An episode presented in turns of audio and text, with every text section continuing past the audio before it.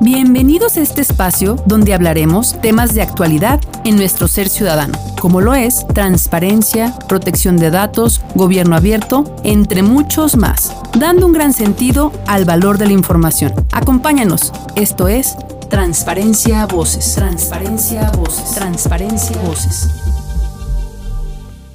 Bienvenidos. Estamos iniciando este primer episodio. Mi nombre es Montserrat Esparza y vamos a descubrir en cada episodio más sobre la transparencia, protección de datos personales y gobierno abierto.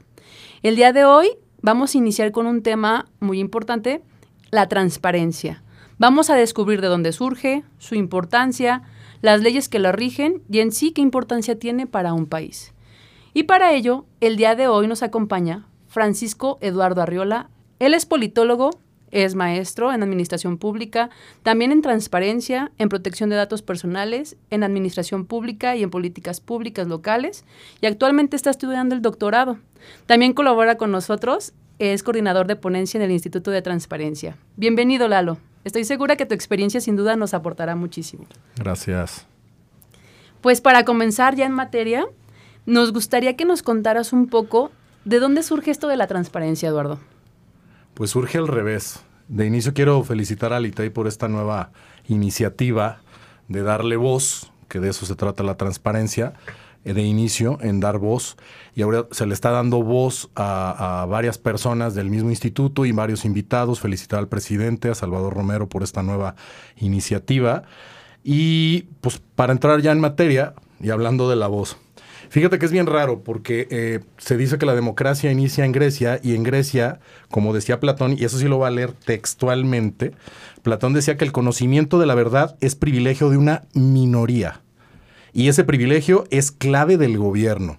En tema de, de protección de datos, pues sería muy importante este, que fuera así, ¿no? Que el, gobierno nos protegiera los datos y tomara las decisiones. Pero que sea privilegio de una minoría es totalmente en contra de la democracia actual, porque la democracia se basa en mayorías.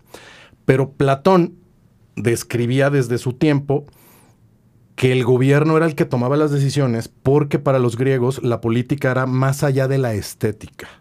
No cualquiera podía participar en política. Y su democracia era muy escueta, era un privilegio, como él bien lo dice, para de muy pocos. poquitos. Entonces de ahí viene la palabra secreto, ¿no? el secreto del Estado. Luego, en la evolución del tiempo, este, los reyes, pues peor aún, ¿no? Eh, eh, eh, mínimo había una democracia, entre comillas, en, tiempos de, del Senado y en tiempos de los griegos y de Roma. Pero ya en la, época medieval, en el feudalismo, los reyes eran la ley. Y obviamente, pues no tenían por qué preguntarle a sus súbditos qué hacer. Volvemos al tema de la voz, ¿no? Pero la voz se va transformando en información. Ya con la creación del Estado moderno, el Estado moderno eh, se crea, por ponerlo simple, como una delegación de la libertad individual hacia un poder etéreo o un poder, eh, decía eh, en el Leviatán, algo supra, ¿no? Pero ese supra nos tiene que decir qué hacer o nosotros decirle qué hacer. Entonces, al delegarle esa pequeña libertad, es como decirle, ok, tú vas a gobernar el Estado, pero me tienes que informar de tus decisiones, ¿no? Uh -huh. Entonces ahí es donde se rompe el secretismo, o se ha tratado de romper el secretismo, porque ahí la llevamos, o sea, por más que eh, eh, Jalisco que se cuece aparte, para nosotros sea una cultura más, más, más arraigada uh -huh. por, por, la temporalidad, aún así, uh, cada administración eh, política, cada administración gubernamental, cada administración de diferente tipo de ámbito, ya sea municipal, local, federal, le va poniendo un tinte diferente, ¿no?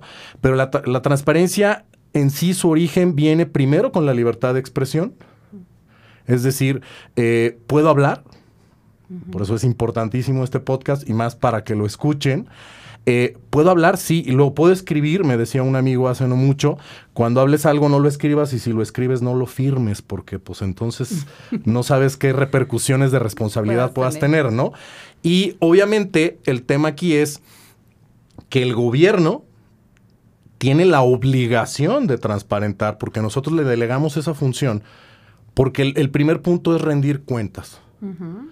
No nada más cuentas de, de, los impuestos, ¿no? Porque regularmente así se podría decir inició el tema de, de, la transparencia como obligación del gobierno, es rendir cuentas. Para muchos gobernantes en diferentes ámbitos, insisto, rendir cuentas es hacer un informe, ¿no? Esa es una atribución que ellos tienen, una obligación que ellos tienen. No es rendirnos cuentas de lo que gastas, también. del actuar, uh -huh. de la gestión, de por qué hiciste esta calle aquí, por ejemplo, ahora que pasó la pandemia, este, ¿por qué tomaste ese tipo de decisiones?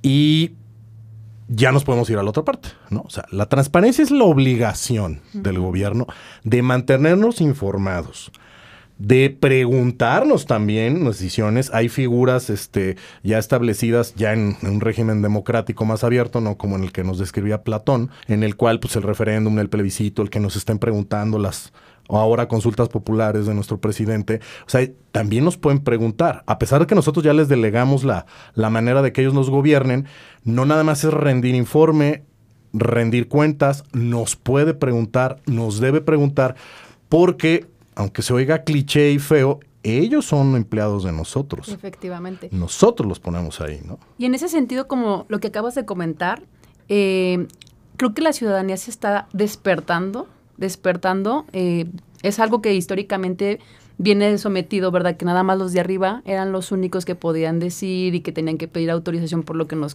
nos estás comentando. Ahorita yo creo que la ciudadanía se está empoderando para empezar a utilizar estos medios. Sí, no. Te voy a decir por qué. Porque ahora ya, ya entra la parte del derecho, que yo sé que no es tema de hoy, pero el derecho no, no, no llega más allá si uno no lo ejerce. Okay. Por eso te digo, sí o no. Sí estamos más informados, pero ¿de qué manera? Por ejemplo, eh, eh, en mis tiempos de la facultad, ya, ahí, ya, dato personal, porque voy a decir más o menos mi edad, sin querer, este, para nosotros leer a Sartori era así como las tortillitas calientes, ¿no? Y Sartori ya lo decía, la sociedad debe de ser crítica, uh -huh. para eso debe de estar bien informada. Nada. Pero ¿cómo se informa? Pues por la tele, por lo rápido, ¿no? Y ahora con las, los teléfonos, las redes y todo eso, es muchísima información, pero no sabemos qué tan veraz es. No hay una, un filtro. Entonces, como no sabemos qué es real y qué no es real, qué es verdadero y qué no, pues sí estamos muy informados, sí, estamos ávidos de información, pero ¿qué tan veraz es para que yo pueda tomar decisiones? Entonces, ¿estoy siendo crítico o no? Con este cúmulo de información, sí, queremos informarnos más, más y más y más, pero no sabemos si la información que nos están dando es la mejor. Mm. No tenemos la cultura de buscar la información que realmente nos pueda llevar a tomar una decisión oportuna. En este mar de información nos podemos perder y creer cosas, las fake news, uh -huh. ya no te puedo decir hasta de otros ejemplos que te pueden manipular este, el, el, el el sentido o tus principios o tu manera de pensar a través de tanta información que te atiborran. Entonces, sí, la sociedad es más crítica, sí porque tiene más información, pero ¿qué tanta información realmente le puede influir para tomar una decisión a favor o en contra, o realmente de lo que uno quiere? Ese es el, el gran riesgo. En ese sentido, a nosotros como ciudadanos nos viene una corresponsabilidad también de, de filtrar todo ello. Para continuar un poquito también adentrándonos en, en, el tema de la transparencia, ¿por qué es importante esto de la transparencia para un país, Eduardo? Pues vamos empezando pues, desde la colonia, ¿no? Ok. Te voy a poner ejemplos bien simples. Me voy a ir un poquito más a la, a la, a la historia, fíjate, en tema de, de, de, derecho y de leyes. Yo soy más, más polite en eso porque pues creo que también el podcast, el, el, el, sentido es de que cualquier persona que lo escucha diga, ah, mira, este, ya le entendí un poquito más fácil, ¿no? Eh, no es necesario irnos al país, vámonos a, a la cuadra, ¿no? Este, me decía mi papá el otro día, oye, se están metiendo indigentes a la colonia. Ah, caray, ¿indigentes? Sí, ya están durmiendo y estaban durmiendo en la casa del vecino y va, va, va. Fíjate los canales de información que tienen entre vecinos tienen un chat, tienen una página del Facebook de los vecinos. Pero lo importante ahí es que estén informados. ¿Por qué? Porque ya sienten un, un riesgo, uh -huh. se ponen de acuerdo, empiezan a tomar decisiones, empiezan a generar hasta reglas. Para un país, imagínate, más importante todavía. Entonces, vamos primero por las reglas, ¿no? Eh, en el caso de, México, eh, entre tratados internacionales y otras cosas, regularmente la opacidad reinaba hasta este siglo. ¿eh? Hubo reformas, pues, ¿qué te puedo decir? Desde que antes, desde, desde, antes de que fuéramos país, desde la Constitución de Cádiz ya había cierta libertad de imprenta, libertad de opinión. Estamos hablando de 1812, en el 24 se vuelve a reformar, eh, bueno, ya ahora sí como país, o sea, todo ese entramado legal, pero quiero ser bien claro en esto, no porque esté en la ley significa que sirva o deje de servir o que se aplique bien o mal se debe de, pero que se haga ya es otro cantar, ¿no? Las leyes y los reglamentos ahí están. Pero en el tema de transparencia, la ventaja es que viene desde la sociedad la exigencia.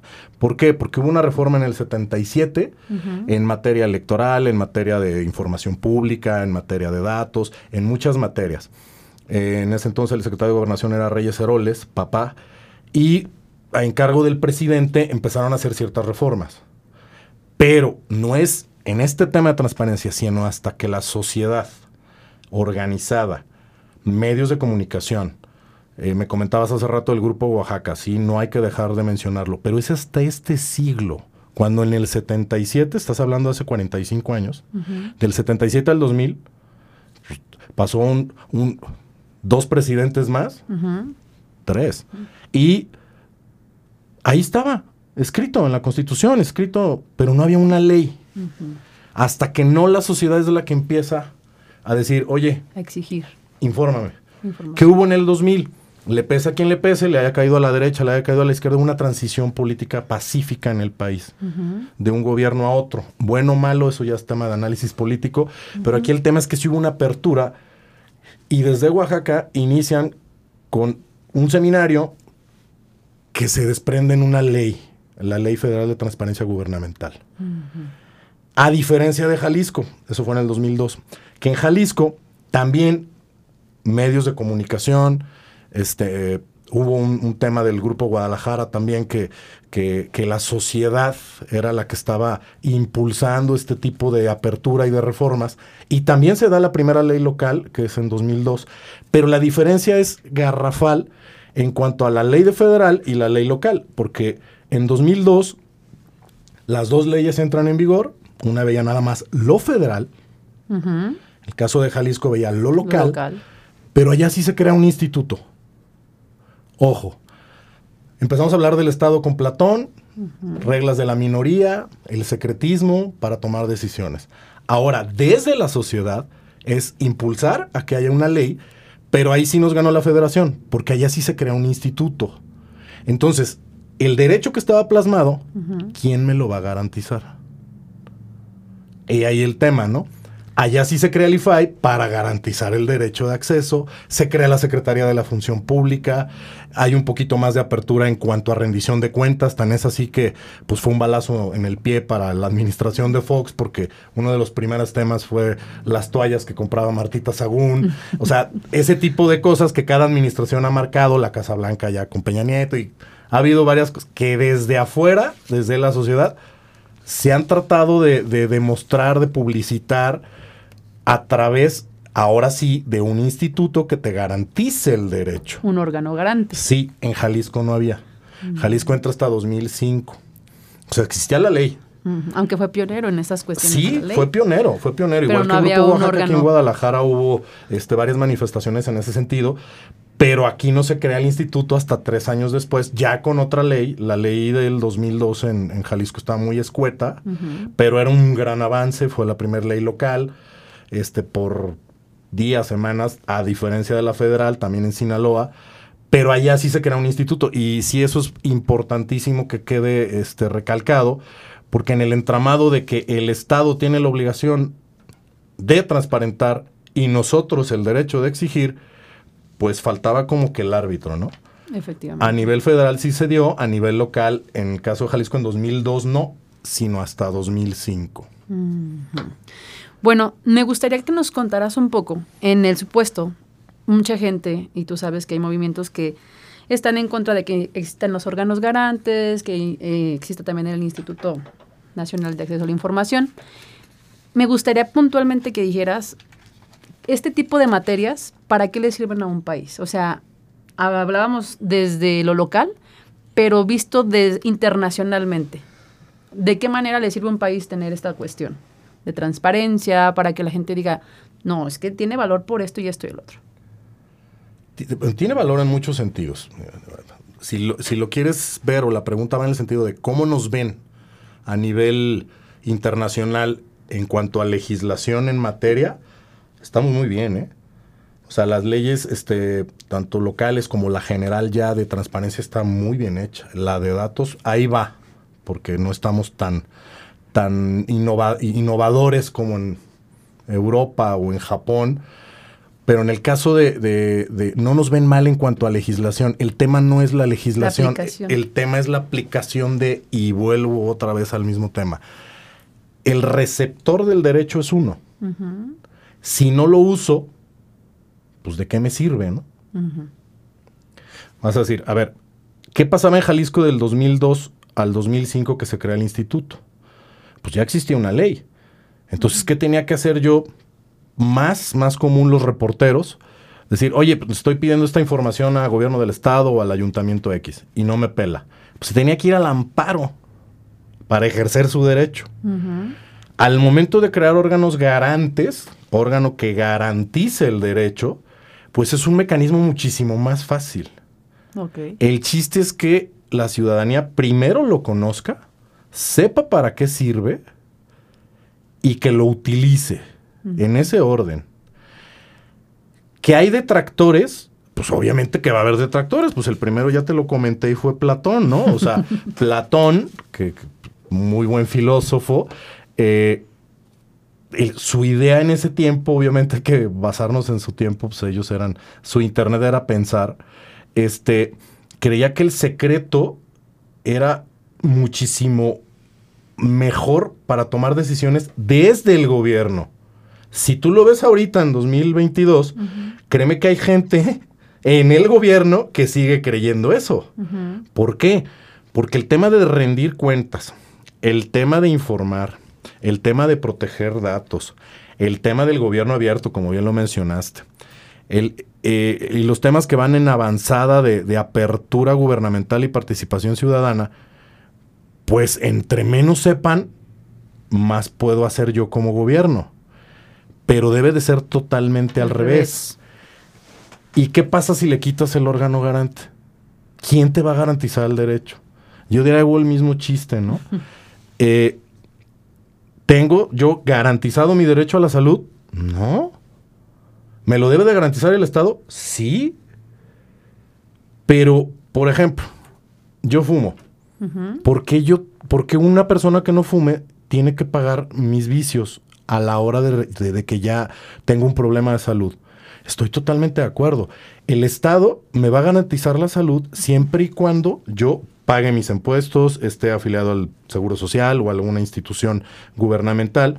Ah, me lo garantiza, pero hasta cierto límite. Pero no me va a quitar la panza. ¿Sí me explico? O sea, hay libertades de uno. Pero ¿quién me va a garantizar? A mí nadie me garantiza la salud en México. El Estado, dice la Constitución. Sí, pero pues ahorita vimos en la pandemia las filas que había para entrar al hospital, eh, cómo se manejó. Entonces sí, la garantía está, pero que se dé, ese es otro tema. Entonces imagínate, sería una regresión no tener órganos garantes en materia de estos dos derechos básicos, más todas las ramificaciones que se tienen. ¿Por qué? Porque mínimo tenemos un aparato institucional que ha ido evolucionando que nos puede garantizar el derecho. Perfecto. Tenemos derecho a la vivienda y ¿quién me garantiza que tenga casa? El Estado. ¿Cómo? No está difícil para el Estado. Pero en este caso tenemos órganos garantes, Comisión de Derechos Humanos.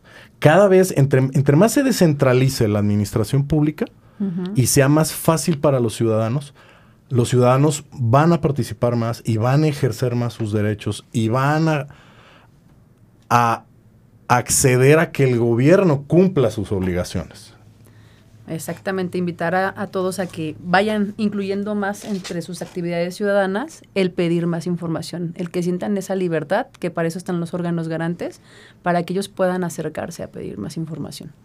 Bueno, eh, para ya concluir este pequeño espacio, una invitación que quieras hacerle a todos los que nos escuchan, pues para que vayan trabajando en pedir información, en acercarse a a estos órganos para pedir todo lo que tiene que ver con sus datos personales o con transparencia? ¿De qué manera puedes invitar a la ciudadanía? Lo voy a invitar de dos maneras, una cordial y una un poquito más grosera para defender a Platón. En la manera cordial es que en, en, la medida en que las personas ejerzan sus derechos, este país va a ser mejor. Porque los derechos ahí están. El tema es que se ejerzan. Entonces, en el tema de, derecho de acceso a la información y de protección de datos, que son los rectores que tiene que garantizar o hacer valer por garantía el ITEI en el caso de Jalisco, que se acerquen o que se metan a la página. Desde su teléfono, eh, en esta administración ya se creó el WhatsApparencia para poder este, solicitar información. Este, hay muchísima, muchísima información en la misma página del ITEI que te va llevando para que vayas ejerciendo su derecho. Y en defensa de Platón, para ser mejor ciudadano, decían en Grecia, se le tiene que quitar a uno, se va a oír muy feo, decían ellos, idiotes. De ahí viene la palabra idiota para ellos el idiota era el que no podía participar en política porque era menos ciudadano que los demás. Entonces, para yo tener mi ciudadanía al pleno, tengo que ejercer mis derechos. Eso sí rescato de los griegos. Entonces, que se acerquen al ITEI, ya sea de manera virtual, por teléfono, cualquier duda que tengan, para eso estamos. Y hay muchísimas más cosas que hace el ITEI. Por ejemplo, ahorita estamos en la fila. bueno, pues queremos agradecerle a Eduardo que nos haya compartido de su ardua experiencia que tiene, ustedes lo han escuchado, y los queremos invitar a que nos escuchen en nuestro próximo episodio, donde iremos charlando y iremos desmenuzando poco a poco más sobre lo que es el derecho de acceso a la información, transparencia y protección de datos personales. Los iremos llevando poco a poco para que estén empapados en el tema. Y pues bueno, también los queremos eh, invitar a que nos escuchen, nos escriban también a través de nuestras redes sociales de Facebook, Instagram y YouTube como ITEI Jalisco. Hasta la próxima. Visítanos en nuestras instalaciones en Avenida Vallarta 1312, Guadalajara, Jalisco. Itei, Jalisco.